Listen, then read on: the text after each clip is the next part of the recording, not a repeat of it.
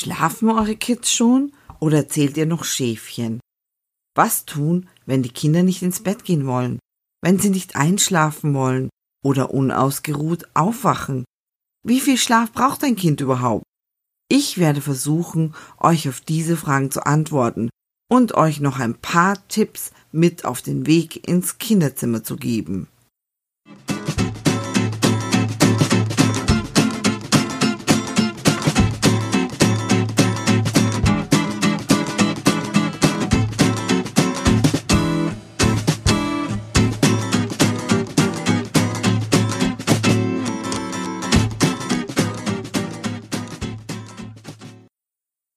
Hallo meine Lieben, willkommen bei einer neuen Folge von meinem Podcast 18 Jahre auf Bewährung, der Podcast für Kinder- und Elternerziehung. Auf Wikipedia steht, dass die kleine Taschenmaus circa 20 Stunden am Tag schläft. Manchmal träume ich davon, den ganzen Tag im Bett zu liegen und zu schlafen. Manchmal erfülle ich mir diesen Traum, wenn meine Tochter im Feriencamp ist und ich sturmfreie Bude habe. Beim Thema Schlaf hört für mich der Spaß auf. Wenn ich nicht genug davon bekomme, bin ich äußerst schlecht gelaunt und nur schwer zu ertragen. Nun bin ich aber erwachsen und sollte mit solchen Situationen eigentlich gut umgehen können. Stellt euch mal vor, wie es euren Kindern geht, wenn sie nicht lange genug schlafen oder keinen erholsamen Schlaf haben. Je nach Alter ist der Schlafbedarf unterschiedlich.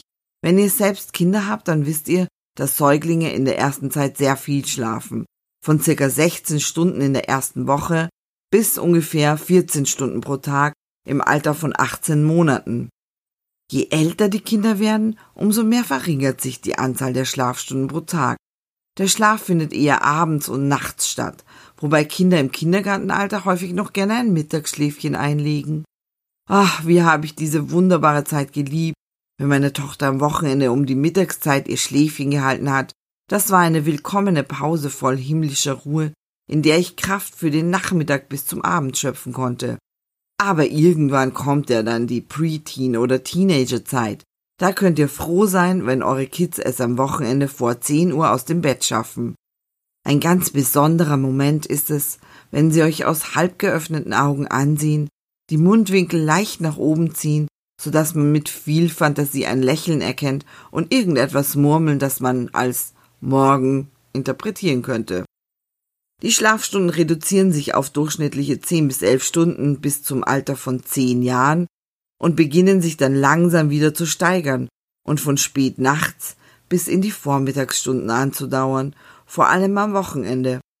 Als Elternteil schwankt man in diesen Momenten zwischen Zufriedenheit, weil man den Morgenkaffee am Samstag und Sonntag in Ruhe genießen und die Zeitung am Frühstückstisch lesen kann, und zwischen Genervtheit A, weil man selbst als Teenager nie so lange schlafen durfte, und B, weil man genau weiß, dass man die Arschkarte ziehen wird, egal wie verständnisvoll oder verständnislos man mit dieser Situation umgeht.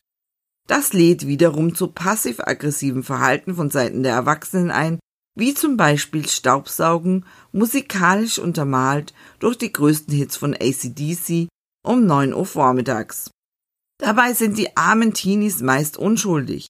In der Pubertät verschiebt sich die Ausschüttung des Melatonin, des sogenannten Schlafhormons, aus bisher nicht geklärten Gründen zeitlich nach hinten. Jedes Jahr schlafen unsere Kinder um circa eine Viertelstunde später ein. Das kann bis zum Alter von 18 Jahren immerhin zu einer Verschiebung von fast zwei Stunden führen. Dabei bleiben die Schulbeginnzeiten gleich. Das führt zwangsläufig zu einem Schlafdefizit. Hier braucht man Rituale vor dem Schlafengehen und zwar nicht nur für kleine Kinder.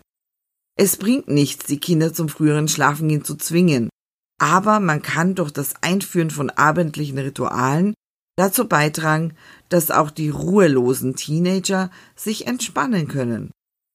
Für jüngere Kinder haben die meisten von uns schon Einschlafrituale, die funktionieren, ich möchte hier auch gar nicht speziell auf die jüngeren Kinder eingehen. Für diese gibt es schon sehr viele Hilfsmittel und spielerische Rituale, wie zum Beispiel Vorlesen aus dem Lieblingsbuch, ein Schlafmobile, ein Nachtlicht, das Lieblingskuscheltier. Ihr seht, mir fallen spontan eine Reihe an Ritualen für kleinere Kinder ein. Schwieriger wird es da bei den älteren Kindern, den Preteens oder Teenagern, die meistens schon ein Smartphone besitzen und sich nur schwer von WhatsApp und Co trennen können. Für den Vorschlag, ein gemeinsames Leseritual aus der Kinderzeit wieder aufleben zu lassen, erntet man, wenn man Glück hat, gerade mal ein müdes Lächeln.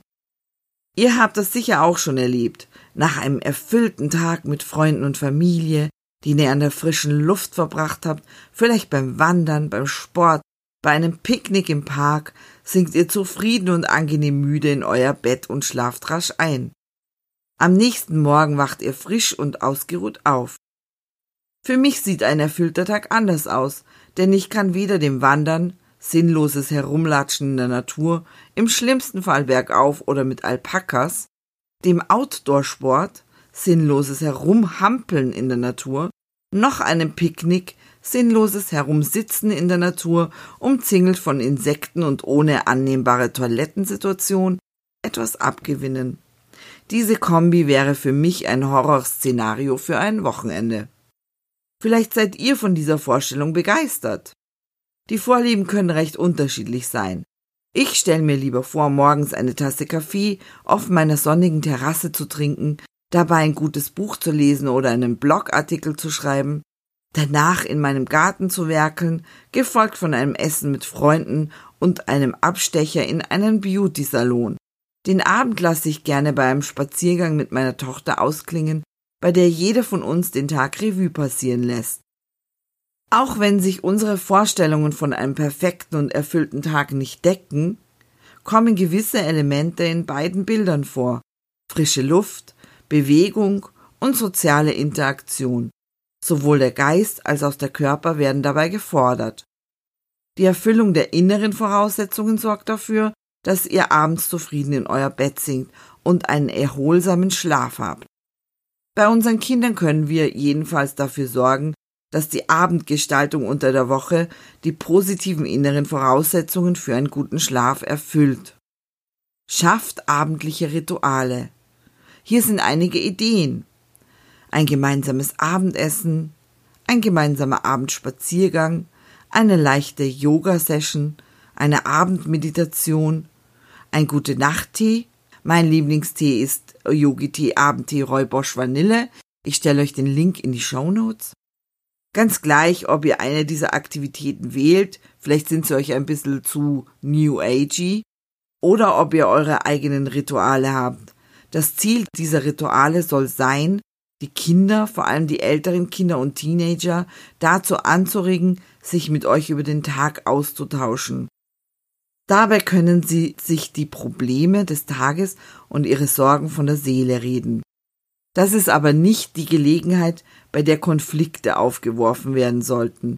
Abends sollen die Kinder mit dem Gefühl ins Bett gehen können, dass sie zu Hause geborgen sind und dass sie die Probleme der Welt getrost bis zum nächsten Tag vergessen können. Bei uns ist es oft so, dass meine Tochter vor dem Schlafengehen noch zu mir ins Bett kriecht mir dann ein bisschen von ihrem Tag erzählt und mit mir die Antwort auf die große Frage nach dem Leben, dem Universum und einfach allem sucht. Das ist ein kleiner Insider für Fans von Douglas Adams, bevor sie dann in ihr eigenes Bett zum Schlafen wandert. Auch wenn euer Kind nun innerlich zufrieden ist, sollten für den erholsamen Schlaf auch einige äußere Voraussetzungen erfüllt sein. Zum Beispiel sollte das gemeinsame Abendessen leicht verdaulich sein, nicht abends die Schweinshaxe mit Sauerkraut und Knödeln verdrücken. Geregelte Schlafenszeiten, auch am Wochenende. Ein möglichst angenehmes Raumklima und Raumtemperatur im Schlafzimmer.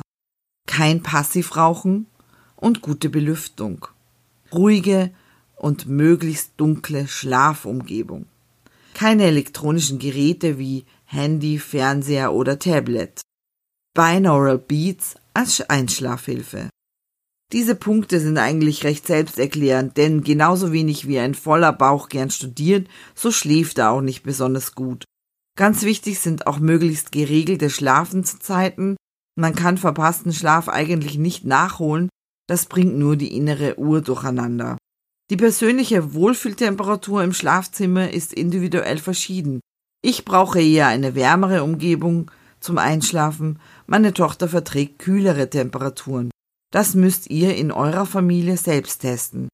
Wenn mehrere Kinder in einem Zimmer schlafen, ist es sicher besser, eine kühlere Temperatur zu wählen und kälteempfindlicheren Kindern zum Beispiel Schlafsocken anzuziehen. Beim Raumklima hilft der Geruchstest.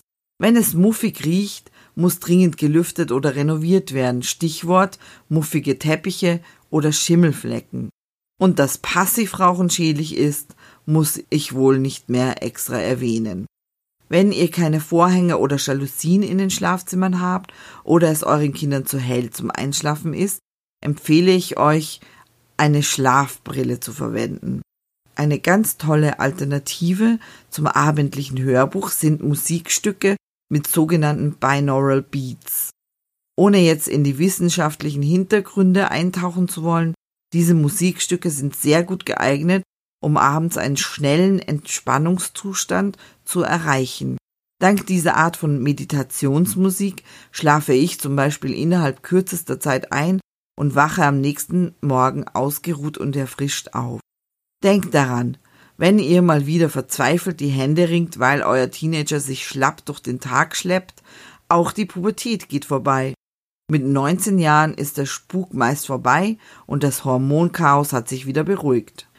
Ich fasse euch nochmal die Links für meine empfohlenen Artikel in den Shownotes zusammen, für den Gute Nacht Tee, für Schlafsocken, Schlafbrille oder Meditationsmusik und stelle euch auch mit einem Augenzwinkern den Link zu meiner Buchempfehlung Per Anhalter durch die Galaxis von Douglas Adams in die Shownotes. Vielleicht liest ihr mal rein. Im schlimmsten Fall oder im besten Fall findet ihr das Buch langweilig und habt dann einen erholsamen Schlaf. In diesem Sinne wünsche ich euch eine gute Nacht und sag euch bis zum nächsten Mal. Euer Vampirndl.